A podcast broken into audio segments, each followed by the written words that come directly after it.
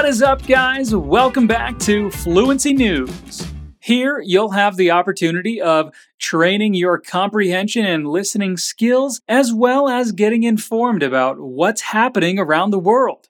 I'm Scott Lowe, and I hope you're having a great day.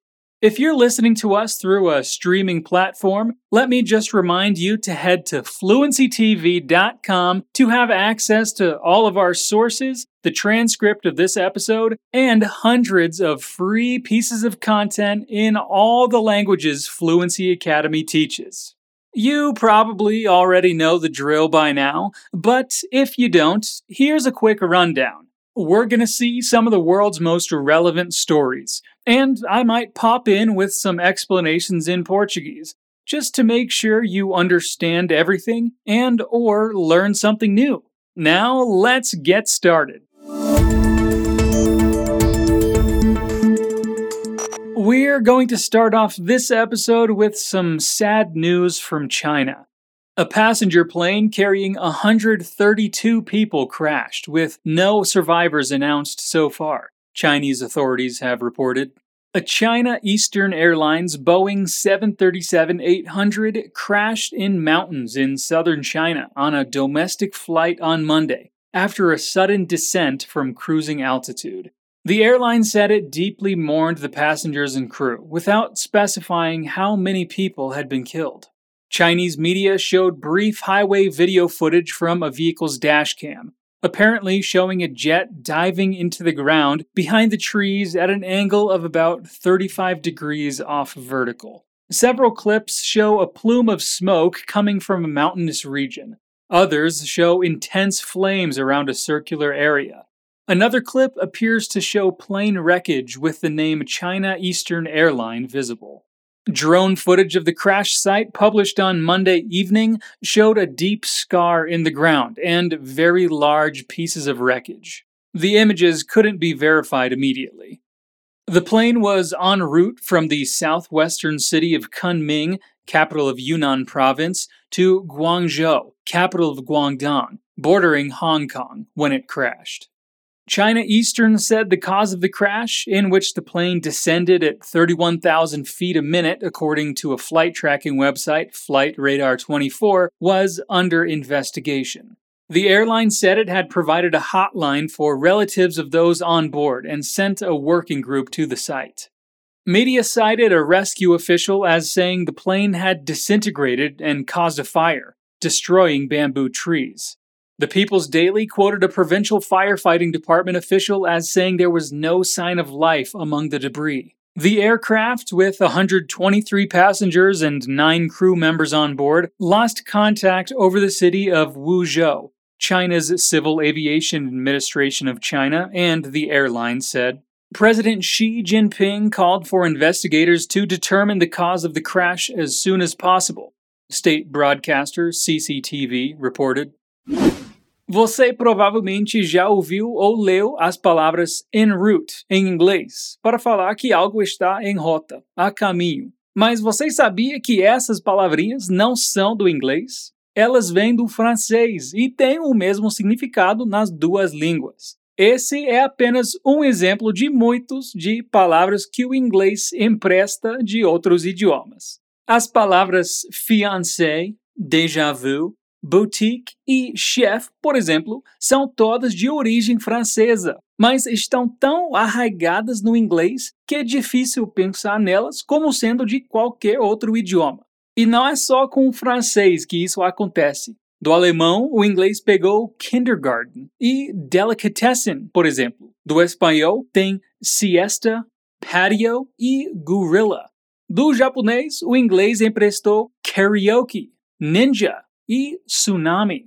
Paparazzi é italiano e taekwondo é coreano. Do mandarim, o inglês pegou tofu, typhoon e yin and yang. Isso acontece em muitas outras línguas e com muitas outras línguas. Procurar por essas palavras no inglês cotidiano pode ser um bom passatempo.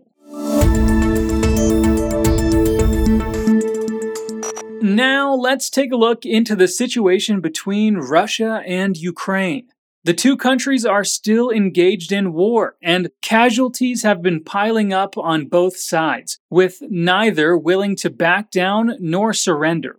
There's just so much going on, we couldn't possibly fit it all into one podcast episode. So, we are going to leave some resources in the description of this episode, in case you want to take a deep dive into it.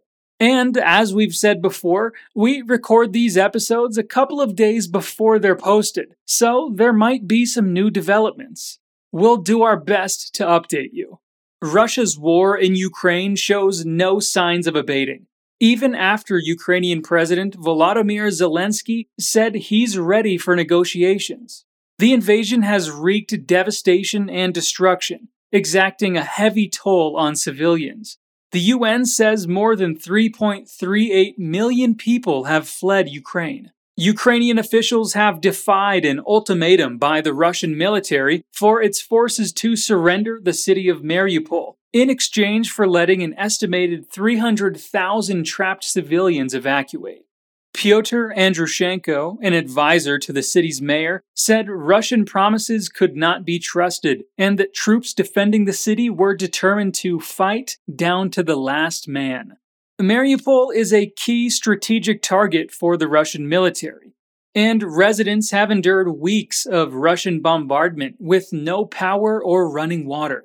Ukraine's deputy prime minister, Irina Vereshchuk, said there could be no question of surrender. There can be no talk of any surrender, laying down of arms, she told the news outlet Ukrainian Pravda. Pictures show a city in ruins, with entire neighborhoods devastated. The mayor, Vadim Boychenko, estimated that over 80% of residential buildings had either been damaged or destroyed, a third of them beyond repair. Mr. Gurin said teams were still unable to clean the rubble of a theater which Ukrainian officials say was bombed by Russia last Wednesday. Hundreds of people are believed to remain trapped in the basement, which withstood the attack. Moscow denies targeting the building. Previous efforts to evacuate Mariupol's civilians have been blocked by Russian fire, although local authorities say that thousands have been able to leave in private vehicles. President Volodymyr Zelensky has said the Russian siege amounts to a war crime. The Mariupol City Council has claimed that several thousand residents have been deported to Russia over the past week. Russia's invasion of Ukraine has killed thousands of people, displaced more than 10 million, and raised fear of a wider confrontation between Russia and the US. Ukraine's President Volodymyr Zelensky told CNN on Sunday that a failure to end the war by negotiations could lead to World War III, and he will be hoping that this week's NATO summit in Brussels will provide him with more support. A palavra nor, que foi usada no início dessa história, é uma que é pouco usada no cotidiano. Ela significa nem ou também não. Na maior parte das vezes, no entanto, usamos apenas or como substituto, sem que o sentido se perca. Nor é usado em uma frase negativa antes da introdução de uma segunda frase ou cláusula que complementa a primeira. Muitas vezes é acompanhado da palavra neither, para dizer nenhum e nem outro. Neither one nor the other.